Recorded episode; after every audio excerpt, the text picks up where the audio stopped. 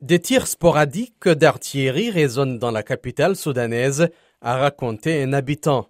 Peu après l'entrée en vigueur à 19h45 GMT lundi de la trêve conclue pour une semaine, des habitants de Khartoum ont fait état de combats et de frappes aériennes. L'ONU a aussi signalé des combats et des mouvements de troupes.